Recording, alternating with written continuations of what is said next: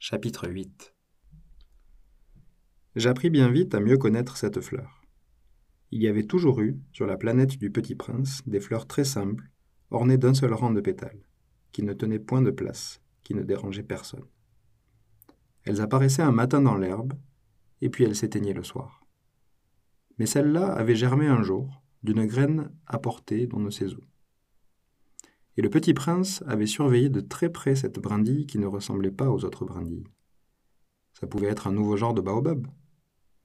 Mais l'arbuste cessa vite de croître et commença de préparer une fleur. Le petit prince, qui assistait à l'installation d'un bouton énorme, sentait bien qu'il en sortirait une apparition miraculeuse. Mais la fleur n'en finissait pas de se préparer à être belle à l'abri de sa chambre verte. Elle choisissait avec soin ses couleurs. Elle s'habillait lentement. Elle ajustait un à un ses pétales. Elle ne voulait pas sortir toute fripée, comme les coquelicots. Elle ne voulait apparaître que dans le plein rayonnement de sa beauté. Et oui, elle était très coquette. Sa toilette mystérieuse avait donc duré des jours et des jours. Et puis, voici qu'un matin, justement, à l'heure du lever du soleil, elle s'était montrée. Et elle, qui avait travaillé avec tant de précision, dit en bâillant ah, je me réveille à peine. Je vous demande pardon, je suis encore toute décoiffée.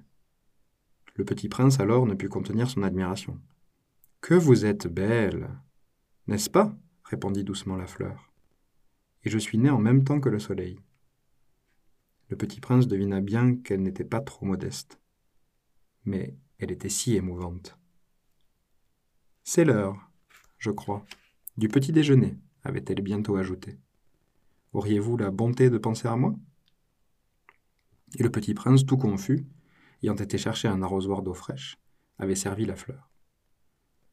Ainsi l'avait-elle bien vite tourmentée par sa vanité un peu ombrageuse. Un jour, par exemple, parlant de ses quatre épines, elle avait dit au petit prince Ils peuvent venir, les tigres, avec leurs griffes. Il n'y a pas de tigres sur ma planète, avait objecté le petit prince. Et puis, les tigres ne mangent pas l'herbe. Je ne suis pas une herbe, avait doucement répondu la fleur. Oh, pardonnez-moi. Je ne crains rien des tigres, mais j'ai horreur des courants d'air. Vous n'auriez pas un paravent? Horreur des courants d'air? Ce n'est pas de chance pour une plante, avait remarqué le petit prince. Cette fleur est bien compliquée. Le soir, vous me mettrez sous globe. Il fait très froid chez vous. C'est mal installé. Là d'où je viens. Mais elle s'était interrompue. Elle était venue sous forme de graine. Elle n'avait rien pu connaître des autres mondes. Humiliée de s'être laissée surprendre à préparer un mensonge aussi naïf, elle avait toussé deux ou trois fois pour mettre le petit prince dans son tort. Ce paravent J'allais le chercher, mais vous me parliez. Alors, elle avait forcé sa toux pour lui infliger quand même des remords.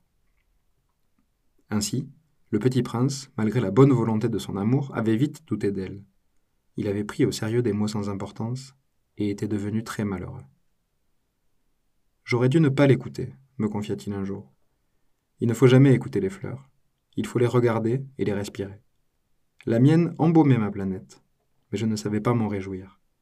Cette histoire de griffes qui m'avait tellement agacé eût dû m'attendrir. Il me confia encore. Je n'ai alors rien su comprendre.